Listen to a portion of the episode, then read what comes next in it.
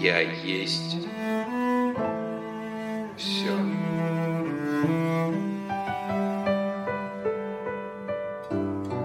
Привет. Сегодня необычный день. Как я люблю говорить, что все дни необычные, и не важно, что с тобой происходит. Вчера я был в другом городе и слушал его дыхание. Оно совершенно не такое, как в Москве.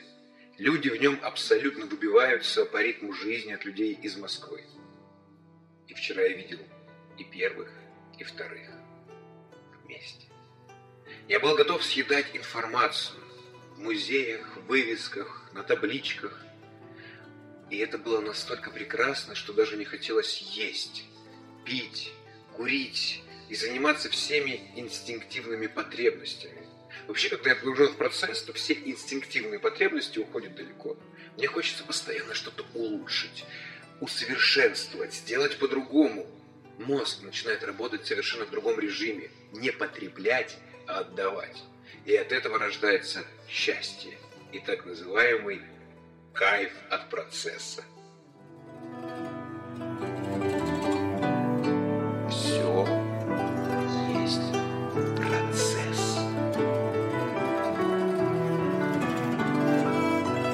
Я вчера посмотрел фильм «Модильяне» и задумался над природой гения. Такие мысли меня посещали после фильма «Ван Гог на пороге вечности». Кстати, я рекомендую эти два фильма, они оба безумно эстетичные и красивые, но каждый не похож друг на друга. Так вот, природа гения. Пока у меня все сводится к тому, что бессознательное настолько сильно вырывается в глаз или в ухо человека, что он видит или слышит этот мир настолько по-другому, что у людей, смотрящих или слушающих произведения, их бессознательное тоже начинает просыпаться, и человек вне зависимости от рациональности своего мозга начинает по-другому ощущать себя в этом мире.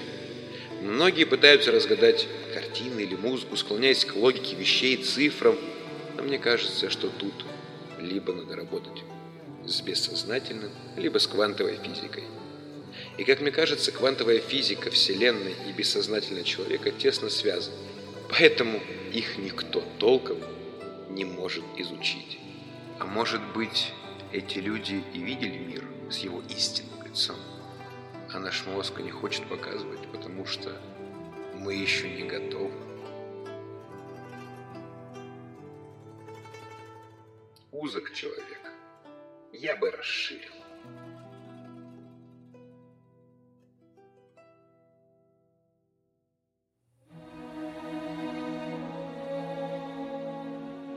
И сегодня я хотел бы рассказать тебе про картину. Портрет Жанны Эбютерн в широкополой шляпе. Амедео Модильяни. В жизни Модильяни было много «да». Ему приписывают фразу «Чтобы хорошо написать портрет женщины, нужно хотя бы раз с ней переспать». Но лишь одна была с ним до конца. Жанну с детства тянуло к живописи. И родители поддерживали это начинание, поэтому и отдали ее в художественную академию. По некоторым источникам, именно там 19-летняя Эбютерн познакомилась с 33-летним Модильяни. Жить со страстным итальянцем было нелегко. Он скандалил и дрался временами, пил и курил гашиш часто.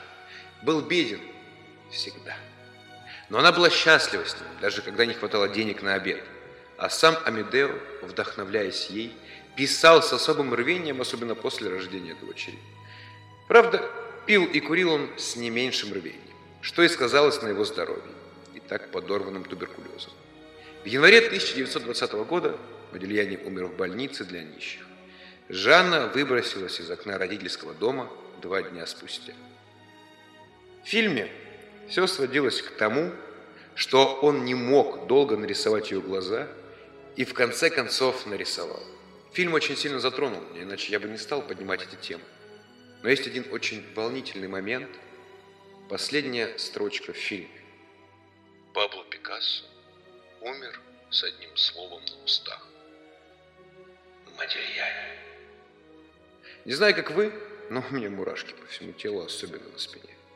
Послушайте эту музыку из фильма, просто впустите ее. И посмотрите на эти две картины Модельяне. Увидимся.